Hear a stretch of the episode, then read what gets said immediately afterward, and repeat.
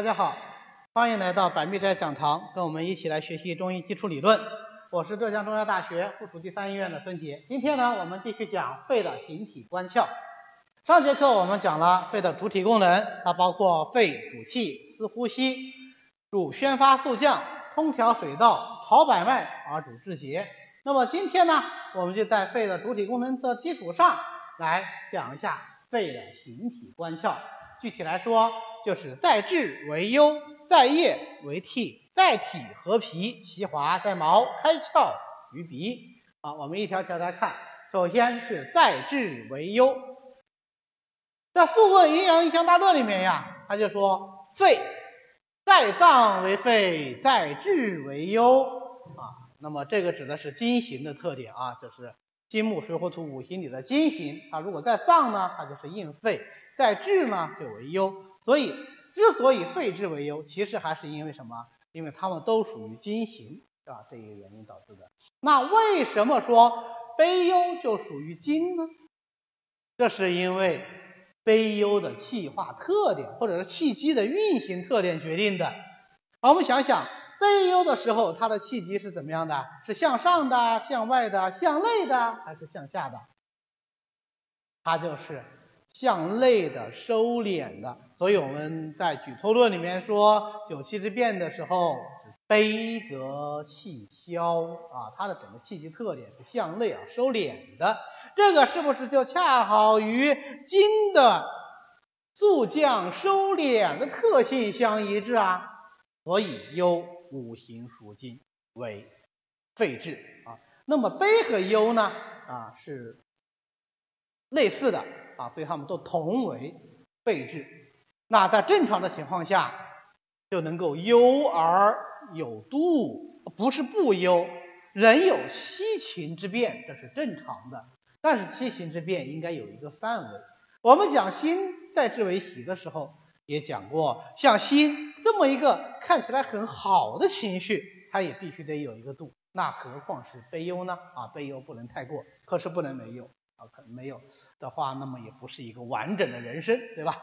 好，那在异常情况下呢，它就表现为两个方面。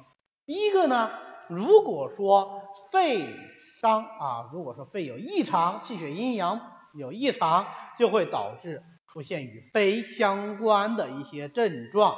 比方说，如果这个人肺气虚，他就容易怎么样？就容易悲悲切切，成为一个悲秋之势。啊，我们典型的就是我们的李妹妹，大家回忆一下，林《红楼梦》里面的林妹妹，她是不是一天到晚都喜欢哭鼻子啊？常年的悲忧，她为什么喜欢哭鼻子呢？啊，就跟她肺气不足可能有关系。大家看一看，林妹妹最后的死因是什么？咳血而死，这不是肺病吗？对吧？那反过来说呢，长期的悲忧，它有容易伤肺。所以悲则气消，消谁的气啊？就消肺的气。那么在液呢，就为涕。偏偏五行论里面说，五脏化液，肺为涕。为什么肺液为涕呢？因为涕为鼻液啊，鼻子呢是肺通于天气的门户，所以我们后面会讲肺开窍于鼻，那么鼻液为涕，涕就为肺液了。在正常情况下，这个涕是不可以没有的哦。这个涕是能够濡润鼻腔的，所以涕能润鼻，这是一个常态。那如果是异常情况下呢？肺发生的各种病变呢，就会出现涕的改变。比方说，如果是热邪扰肺，那这个鼻涕就会怎么样？又黄又稠。如果是肺寒呢，这个鼻涕就。清长而白啊，我们俗称流清鼻涕。如果说肺燥呢，或者是肺阴虚湿痒呢，它就会表现为涕少而干。有的时候肺热，它也不流鼻涕啊，表症的时候会流鼻涕，到后期它不流鼻涕了，表现为什么？哎，表现为鼻腔干燥。这个就是热邪伤阴，津不能濡养鼻窍啊，不能再有鼻涕出来了，没涕了啊，涕少。干啊，这也是有可能的。那在我们临床上更重要的意义是什么？我们就可以通过涕的状态来反推肺的阴阳气血变化，这个就是我们诊法里的内容了。那诊断清楚以后，我们就可以有相应的治疗，对吧？如果是黄鼻涕，我们怎么办？我们就给他清凉解表。如果是清鼻涕呢？哎，我们就辛温解表宣肺。如果是没有鼻涕呢？那可能是一个风燥。如果既没有鼻涕，又觉得鼻子里面发热呢？这个就可能是一个温燥，我们就可以用桑杏汤。啊，如果是没有鼻涕又干，但是呢又怕冷，那这可能是一个什么？是一个寒燥或者说凉燥，我们就可以用杏苏散，对吧？那么根据观察这个鼻涕的状态，就有助于我们反推肺的阴阳气血变化，然后再决定我们的处方用药。这个不就是我们临床上诊病看病的过程吗？那肺在体。和脾其华在毛，为什么肺在体和脾呢？这个与肺的主体功能有关系。大家还记得吗？肺的主体功能里包括肺主宣发肃降，肺的宣发作用就能够把水谷精微像雾露一样敷布到肌肉皮毛，来濡润肌肉皮毛。同时呢，还能把胃气敷布到肌肉皮毛，使它有胃外之用。所以肺能够主腠理气门之开合，又能够濡养皮肤毫毛，所以它在体和脾，其华在毛。如果是正常情况下，肺的阴阳气血都正常，那我们的脾就怎么样？坚啊，这个坚不是坚硬哦。这个坚是指固密的意思啊，脾坚而腠理固密，就不容易感冒啊，也不容易感邪。毛发呢，啊毫毛呢，它就有光泽啊。我们知道人身上的毛，我们可能有时候看的不是很仔细。你看那个动物，健康的动物啊，猫猫狗狗，健康的时候，它那个皮毛是很漂亮的，是有光泽的。那么不健康的时候呢，那个毛就是枯的。人也是一样啊，你看你连着熬两个夜啊，肚子又没吃饱，又碰上烦心事，考试还挂科，这时候你再看你这个脸色皮毛，它就不好，对吧？它的皮毛就枯槁，这是正常情况下啊，毫毛就光泽。不正常的时候呢，如果肺有病呢，阴阳气血失调呢，它就会表现为皮疏毛枯。最常见的就是肺气虚而导致的腠理疏松、胃气。不固啊，这也是肺的主体功能失常了啊，不能宣发，不能够宣胃气，那么导致腠理就疏松。那这样的病人他有什么表现啊？表现为容易出汗。为什么容易出汗呢？因为腠理疏松不能够固密嘛，所以汗液自出。那既然腠理疏松了，那它还有胃表的作用吗？这个胃表作用就弱，对不对？就不能够抵抗外邪。所以它稍微吹点风，稍微见点寒，它就怎么样？它就感冒，就会有风寒袭肺的症状出来，它就流鼻涕、打喷嚏。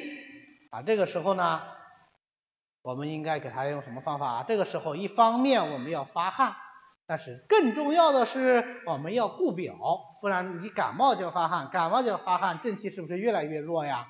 这个时候我们可以用玉屏风散。一方面实胃，另外一方面驱邪。如果说正好是感冒，邪气还比较盛的时候，可以实胃为辅，驱邪为主，那用人参败毒散。感冒好了以后啊，我们知道这个病人平时就喜欢自汗啊，就喜欢感冒。那他是没有感冒的时候呢，我们就用玉屏风散来让他的腠理更加的怎么样？更加的坚实啊，更加的固密，就能够增强他的抵抗力啊。肺开窍在哪里啊？肺开窍于鼻，因为肺气通于鼻，鼻是肺与天气相通的门户，所以在《灵枢·脉度篇》里面就说：“肺和而鼻能知臭香矣。”所以不仅仅是呼吸，不仅仅通过鼻来呼吸啊，还有更重要的什么？鼻还有变香嗅的功能。那如果说肺的阴阳气血正常呢，那我们就能够呼吸通利，而且能够变香臭啊，不至于说啊香臭不分。